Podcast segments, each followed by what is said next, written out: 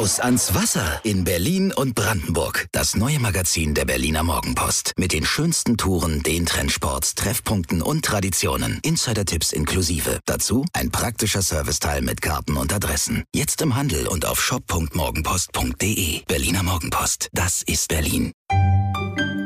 Richter und Denker. Ein Podcast der Berliner Morgenpost. Mit Chefredakteurin Christine Richter und wichtigen Persönlichkeiten und Entscheidern Berlins. Hallo und guten Tag. Herzlich willkommen zum Podcast Richter und Denker der Berliner Morgenpost. Mein Name ist Christine Richter, ich bin die Chefredakteurin der Berliner Morgenpost und heute denkt mit mir Falko Lieke. Hallo Frau Richter, grüße Sie. Guten Tag, Herr Lieke. Herr Lieke ist Gesundheitsstadtrat in Neukölln, auch für Jugend zuständig, also für Gesundheit und Jugend, ist ähm, CDU-Kreisvorsitzender in Neukölln und inzwischen auch stellvertretender CDU-Vorsitzender in Berlin. Wir reden also heute natürlich über Corona, aber wir reden auch noch ein bisschen über die CDU, denn Sie sind, wir alle sind im Wahlkampf und natürlich über eines Ihrer Schwerpunktthemen. Das verraten wir aber jetzt noch nicht, das machen wir nachher. Herr Lieke, wie geht's Ihnen? Bestens, hervorragend. Trotz mehr als anderthalb Jahren Corona-Pandemie und Dauerstress als Gesundheitsstadtrat? Ja, absolut ist es nicht nur für mich eine harte Zeit, sondern insbesondere auch für meine Kolleginnen und Kollegen, die direkt im Gesundheitsamt ihre Arbeit leisten, an Wochenenden, an Feiertagen, Fallermittlung machen, Kontaktnachverfolgung machen, am Telefon, an einer Hotline sitzen, um sich teilweise auch beschimpfen zu lassen, obwohl sie dafür gar nichts können. Also wir versuchen so gut wie möglich durch die Pandemie zu kommen und wir sind jetzt auch am Beginn der vierten Welle. Das war für mich heute nochmal im Krisenstab ganz besonders äh, entscheidend, diese Erkenntnis. Und äh, ja, es geht weiter aufwärts mit den positiv getesteten, also mit den Infektionen. Wir müssen vielleicht erzählen, Neukölln ist eine Großstadt, 300.000 Einwohner. Sie haben von Anfang an sehr viel gemacht. Wir reden gleich nochmal, Sie waren der Erste mit dem Drive-In fürs ähm, Testen, der erste Bezirk. Wir reden gleich nochmal, wie das bei Ihnen so verlaufen ist. Aber Sie haben gerade die vierte Welle angesprochen. Wir stehen am Beginn einer vierten Welle? Fragezeichen. Ja, also man kann sagen, dass wir jetzt vor gut drei Wochen die Zahlen deutlich in einer, im Steigen sehen und äh, es geht auch weiter aufwärts. Wir sind in Neukölln etwa bei 26 in der Inzidenz, also 26 positiv getestet auf 100.000 Menschen. Und es geht weiter aufwärts. Interessanterweise sind das nicht zwingend die Reiserückkehrer, jetzt aus Spanien oder aus der Türkei. Ihr, Ihr Kollege aus Rhein, oder nicht Ihr Kollege, aber der ähm, Reinigendorfer ähm, Amts, Arzt hatte gesagt, dass vor allen Dingen die türkischen Reiserückkehrer das Virus mitbringen. Gesagt, zwei Drittel der Neuinfektionen gingen darauf zurück. Das ist bei Ihnen in Neukölln nicht der Fall? Also diese Erkenntnis haben wir nicht und ich vermute auch, weil er sich da etwas äh, revidiert hat in seiner Aussage, dass es auch in Reinigendorf nicht so ist. Wir haben äh, gut 6000 Reiserückkehrer aus der Türkei und äh, aus Spanien haben wir gerade mal ein Drittel und dort haben wir deutlich mehr infektiöse Personen als aus der Türkei. Also Spanien ist eigentlich gerade der Infektionstreiber bei den Reiserückkehrern, um das mal ganz klar zu sagen. Woher wissen Sie das denn, wo die Leute Urlaub gemacht haben? Fragen das Ihre Mitarbeiter im Gesundheitsamt dann ab, wenn, die, wenn eine Corona-Infektion festgestellt wird? Also wir haben da einen Graubereich zugegebenermaßen. Es gibt ein Portal, wo sich Einreisende selber eintragen müssen und daher haben wir die Informationen. Jetzt gibt es ja gerade eine neue Regelung auch der Bundesregierung zu, dass jeder verpflichtet ist. Aber auch da werden wir nach wie vor Graubereiche haben. Wenn jemand sich partout nicht zurückmeldet oder sich nicht testen lässt, ja, dann wissen wir es auch nicht. Wenn jemand mit dem Auto, mit dem Bus oder mit der Bahn in Berlin wieder ankommt, in Europa ohnehin schwierig, weil keine äh, Kontrollen an den Grenzen. Beim Flugzeug ist es noch einfacher, da kann das über die Bundespolizei laufen laufen. Die haben sich ja auch schon bedankt dafür, für diese Zusatzaufgabe. Aber es ist natürlich das war wichtig. ironisch gemeint. Das war ironisch gemeint, genau.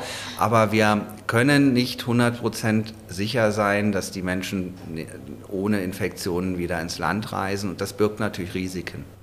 So, Sie sagen vor allen Dingen Rückkehrer aus Spanien, die bringen die Delta-Variante mit, vermute ich. Werden die denn auch so schwer krank, wie wir das aus dem Beginn der Pandemie im vergangenen Jahr kennen? Also wir haben einen ganz entscheidenden Unterschied zum Sommer letzten Jahres. Wir haben jetzt A, deutlich mehr Testkapazitäten. Also wir können testen ohne Ende. Wir haben kein Limit mehr wie früher. Wir sind auch mit den Schnelltests viel besser aufgestellt. Und wir haben natürlich einen großen Vorteil, dass äh, gut 50 Millionen Menschen in der Bundesrepublik geimpft sind. Ich glaube sogar noch ein paar mehr. Zumindest erst geimpft. Und das ist auch eine gute äh, Entwicklung, eine gute Nachricht. Das muss weitergehen. Und deshalb bin ich nicht mehr ganz so angespannt wie im letzten Jahr um diese Zeit. Ähm, weil ich denke, dass die Infektionen und selbst wenn jemand auch erkrankt, nicht mehr gerade bei den Geimpften dazu führt, dass sie auf die Intensivstation kommen, sondern äh, dass sie milde Verläufe, vielleicht merken sie es noch nicht mal, ähm, spüren. Und das ist tatsächlich auch ein deutlicher Unterschied zum letzten Jahr. Aber haben Sie denn da schon Erkenntnisse, dass von denen, die jetzt infiziert sind, sorry, dass ich so insistiere, weil es mich einfach interessiert, ähm, dass von denen, die jetzt infiziert infiziert sind oder aus Spanien zurückkommen und die Delta-Variante mitbringen, dass die dann auch ins Krankenhaus müssen oder schwer erkranken? Gibt es da schon Erkenntnisse? Keine Erkenntnisse. Wir haben äh, 24 Prozent der Intensivkapazitäten frei derzeit. Das ist unheimlich viel im Vergleich auch zum letzten Jahr. Von daher bin ich da etwas beruhigter. Jetzt geht natürlich auch die Schule wieder los und äh, wir müssen auch, denke ich mal, nicht nur auf die reine Inzidenz gucken, sondern eben auch schauen, welchen Altersgruppen wir welche Infektionen haben. Und da sind jetzt gerade die kleineren, also die Kinder und Jugendlichen, die jungen Erwachsenen dran, die aber in aller Regel nicht diese schweren Verläufe haben. Und das ist insgesamt für die weitere Corona-Entwicklung eine gute Nachricht. Wie organisieren Sie das denn in, in, Neukölln dann jetzt auch gerade, wenn nächste Woche die Schule wieder beginnt? Erzählen Sie uns, wie machen Sie das oder was haben Sie als Gesundheitsstadtrat vielleicht in Abstimmung auch mit dem für Bildung zuständigen? Was haben Sie dann vor? Also wir äh, haben natürlich unter, also wir haben die ganze Bevölkerung im Auge. Wir versuchen jetzt erstmal so viele Impfungen auf den Weg zu bringen, wie es geht. Ich habe lange dafür gekämpft, seit Anfang des Jahres, dass wir im Gesundheitsamt doch selber impfen dürfen. Seit letzten Montag dürfen wir. Wir haben auch schon die ersten Impfaktionen gemacht. Auf dem Hermannplatz beispielsweise, Rathaus Neukölln.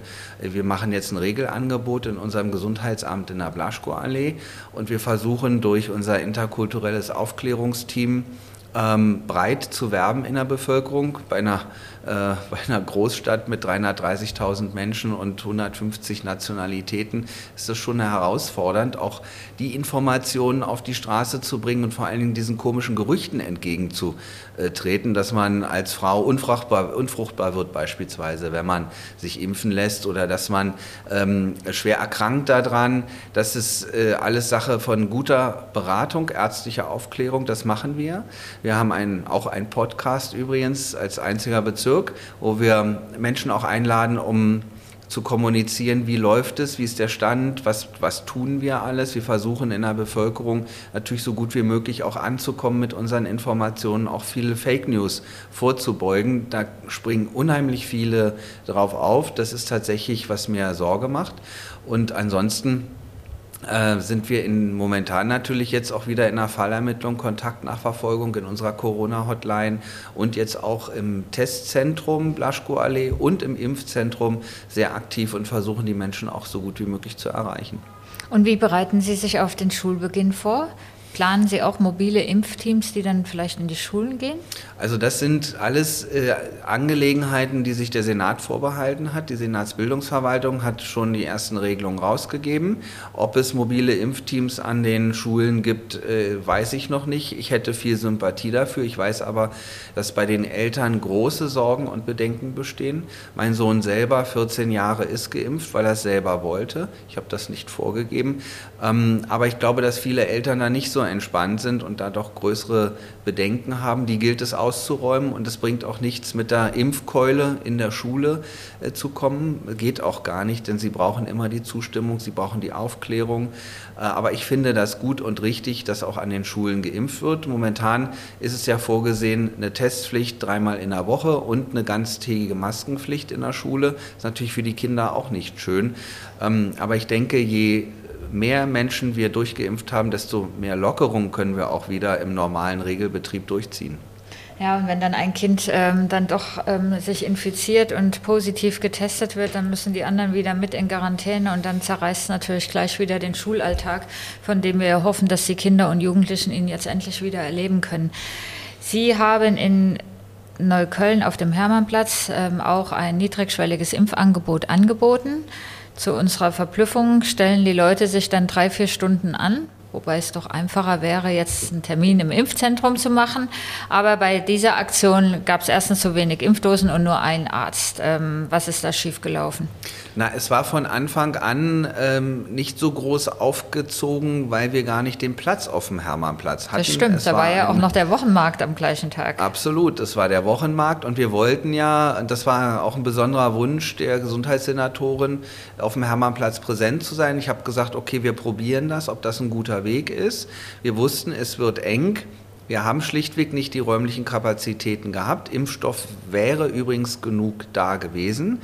Da wurde auch nochmal nachgeordert an demselben Tag. Aber wir hatten halt nur einen Impfarzt und zwei Ärzte, die aufgeklärt haben. Das war sozusagen der Vorlauf und das ist das, was aufhält. Die Impfaufklärung und die äh, Dokumentation und das Ausstellen des digitalen Impfpasses und die Impfung als solches geht äh, fünf Sekunden durch. Das ist nicht das Thema.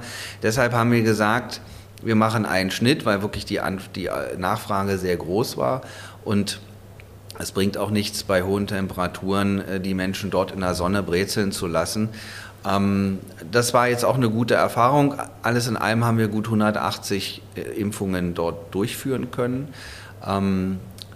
Mehr ging einfach nicht und daraus haben wir dann auch die Konsequenz gezogen, dass wir ins Rathaus gegangen sind und jetzt machen wir das Regelangebot auch in der Blaschkoallee. Kommen die denn dann, die Menschen dann auch so? Weil das war ja der, der Charme des Hermannplatzes. Ne? Ich komme aus der U-Bahn oder steige aus dem Bus oder komme mit dem Fahrrad angefahren und habe im Grunde so gar keine Schwelle, die ich überwinden muss, sondern stelle mich einfach da an.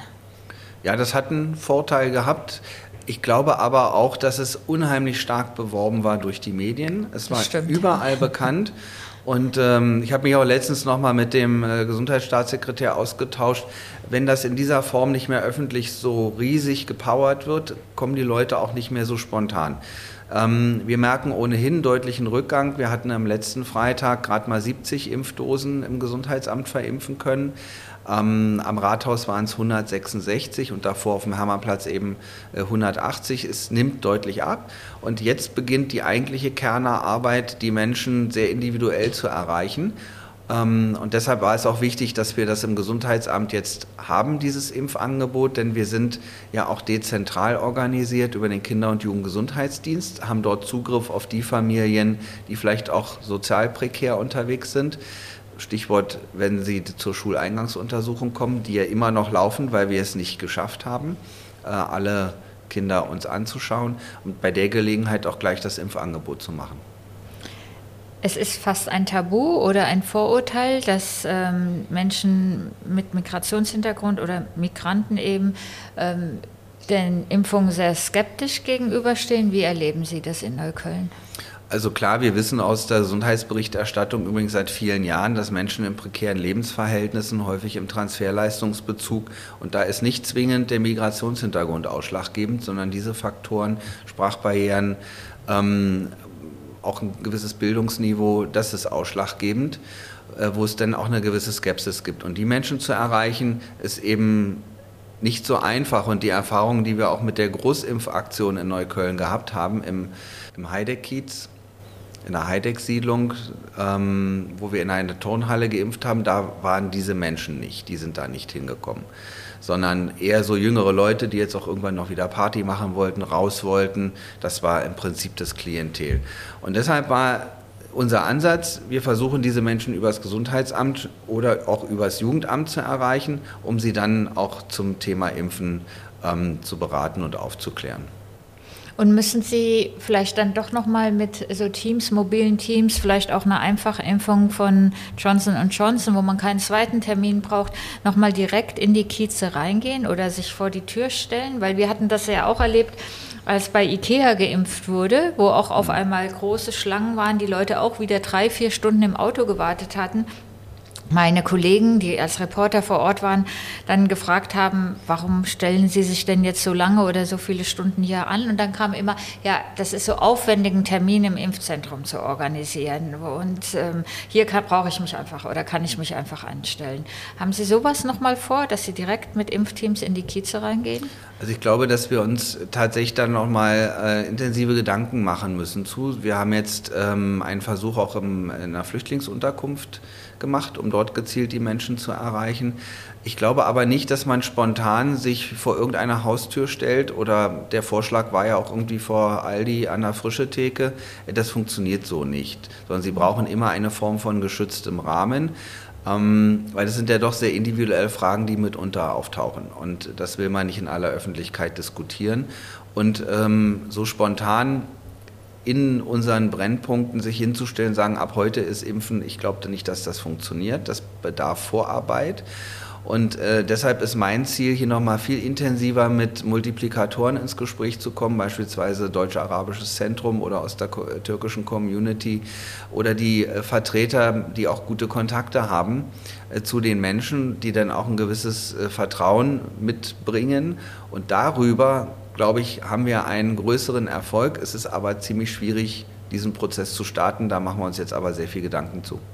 Wenn Sie das ähm, Jahr Revue passieren lassen, also März 2020, als die Pandemie losging, wir hatten keinen Impfstoff, wir hatten keine Tests, ähm, die Zahlen waren extrem hoch, ähm, viele Menschen sind gestorben die Gesundheitsämter erstmal überlastet und und und. Ich muss gar nicht alles aufzählen. Wenn Sie äh, mal zurückblicken, wie, würden, wie haben Sie das Jahr so erlebt oder empfunden? Also das war in meiner gesamten politischen Zeit, ich bin jetzt seit gut 25 Jahren in Neukölln politisch tätig, in unterschiedlichen Funktionen, das Allerhärteste, was ich je erlebt habe. Also von der, von der Belastung her, von der Anstrengung, auch von den Notwendigkeiten, die plötzlich vor der Tür standen, quasi von heute auf morgen. Und ähm, sowas gab es eben auch noch nie in dieser Form. Und deshalb wird mir das auch sehr lange in Erinnerung bleiben, ehrlich gesagt. Aber äh, im Ergebnis stelle ich für mich fest, wir haben ein unheimlich engagiertes Team gehabt und haben wir auch nach wie vor. Menschen, die auch persönliche Dinge zurückgestellt haben, gerade unsere Gesundheitsaufseher, viele andere, die dann gesagt haben, nein, wir kommen am Wochenende in den Dienst, wir haben jetzt diesen Druck, wir müssen testen, wir müssen äh, die Tests auswerten lassen über die Labore, wir müssen die Kontakte nachverfolgen. Und dieses hohe Engagement kriegen Sie als politisch Verantwortlicher gar nicht alleine hin, sondern äh, das, da konnte ich auf eine gute Struktur zurückgreifen, die ich in den Vorarbeit, in den Vorjahren äh, aufgebaut habe. Und das war tatsächlich ein glücklicher Umstand. Wo hapert es? Wo muss politisch gehandelt werden? Digitalisierung fällt Ihnen wahrscheinlich auch als erstes ein, aber Sie haben ja bestimmt noch mehr erlebt oder gesehen, was verbessert werden muss. Also ich bin jetzt seit zwölf Jahren Gesundheitsstadtrat in Neukölln und ich habe relativ schnell erkannt, dass wir mit, diesem, mit dieser Struktur, die wir haben, zur Verfügung haben, solche Großschadenereignisse an Pandemie habe ich da nicht gedacht, sondern eher an Flugzeugunglück. Äh, Schönefeld ist ja bei uns um die Ecke. Oder eben eine Gasexplosion oder ähnliches, dass wir das dann nicht handeln können. Ähm, und so war es jetzt am Ende auch. Es war klar, dass wir mit dem Personalkörper nie und nimmer die, Pandemie hätten äh, bewältigen können. Deshalb gab es auch viel Unterstützung aus anderen Fachbereichen, die uns Personal dazugegeben haben.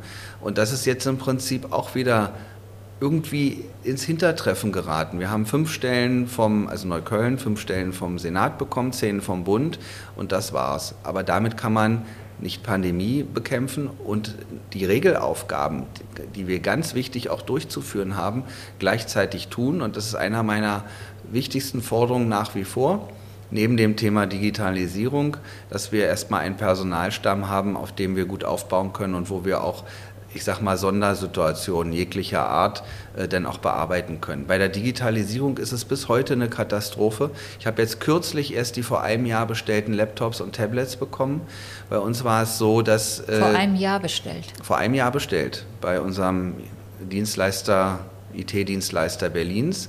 Wir hatten Kollegen, die so verzweifelt waren, die haben sich selber Geräte gekauft, auch für andere, aus eigener Tasche. Ich gesagt, das geht nicht, das müssen wir zumindest erstatten. Aber die Menschen wollten ja arbeiten, die Kollegen wollten arbeiten. Sie sind zu Lidl gegangen und haben sich SIM-Karten beschafft, äh, weil sie sonst keinen Online-Zugang gehabt hätten. All das, wir haben kein, nach wie vor kein offizielles Videoformat, ähm, mit dem wir uns, ich sag mal, legal austauschen können. Wir haben in Neukölln eine ähm, Version gefunden, wo die Datenschützer uns nicht gleich an den Hals gehen.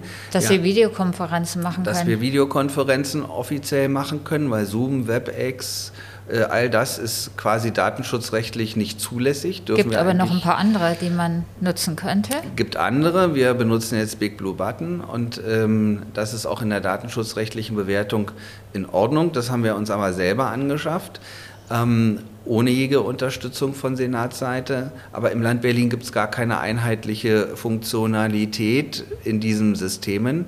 Wir haben keinen Messenger-Dienst, über den sich unsere Kollegen legal austauschen können. Das sind alles echte, ähm, echt wichtige Punkte, die wir brauchen, um überhaupt arbeiten zu können. Und äh, das ist bis heute nicht geregelt und da kriegen sie wirklich graue Haare, unter solchen Rahmenbedingungen dann arbeiten zu müssen. Was passiert denn, wenn Sie das in welcher Krisenrunde auch immer ähm, ansprechen? Ich nehme an, das wird ja auch mal auf Senatsebene diskutiert oder mit der Digitalisierungsstaatssekretärin oder mit der Gesundheitsstaatssekretärin. Was kriegen Sie dann als Antwort? Ja, oftmals schaue ich in die toten Augen von London. Also es gibt äh, keine, keine wesentlichen oder, oder keine hilfreichen Antworten. Ähm, und ich habe das Gefühl, und es geht vielen anderen Bezirken auch so, dass wir da ein Stück weit alleingelassen wurden und äh, nicht die Unterstützung bekommen haben, die wir brauchen. Selbst jetzt, wo Geld da ist, haben wir wieder riesige Vergabeverfahren durchzuführen. Das dauert alles ewig. Die äh, Verfügbarkeit der Mittel ist halt beschränkt auf ein Jahr. Und in dieser Zeit kommen wir gar nicht so schnell hinterher, mit diesen ganzen Formalitäten am Ende die Beschaffungen mhm. auch durchzuführen. Und ähm, so können wir keine Pandemie bekämpfen. Deshalb hätte ich mir gewünscht, dass bestimmte Ver äh, Vergabeverfahren einfach abgekürzt werden, damit wir auch schneller sind. Und das war ja auch der Anspruch der Menschen. Die haben gesagt, ihr müsst schnell sein. Und wir wollten auch schnell sein. Aber wir konnten es nicht, weil die Rahmenbedingungen nicht da waren. Der Personalrat hat letztens in einem offenen Brief harsche Kritik an dem Krisenmanagement der Gesundheitsverwaltung, speziell der Gesundheitssenatorin und ihrer Staatssekretärin geübt. Sie haben viel Zeit mit ähm, der Senatorin Kalaitschi und ihren Mitarbeitern verbracht. Teilen Sie die Kritik? Also ich sage mal, mir äh, schickt es jetzt nicht an, ähm, interne Vorgänge zu bewerten, die ich selber nicht bewerten kann. Ich habe immer wieder äh, auch die Notwendigkeiten auf den Punkt gebracht, gesagt, was, was brauchen wir. Ähm, es ist nie so richtig in die Gänge gekommen. Ich habe es gerade beschrieben, wo es alles gehakt hat.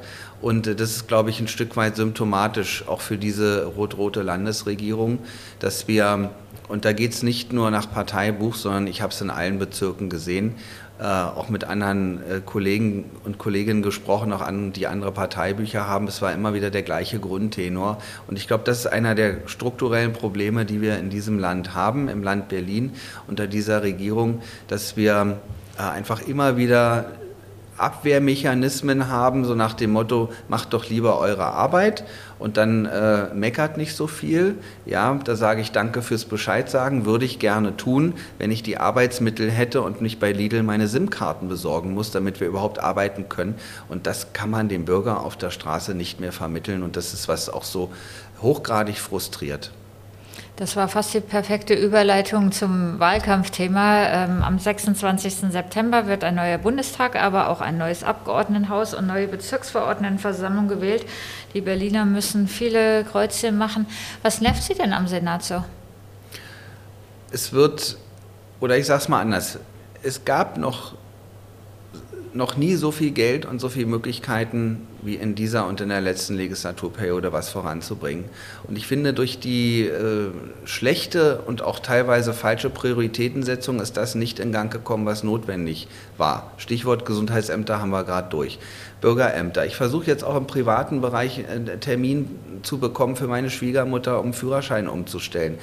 Da kriegen sie, da können sie geradezu verzweifeln Und ähm, ich kriege so viele Anfragen von Menschen, Falco, kannst du nicht irgendwas drehen? Nein, ich kann nichts drehen.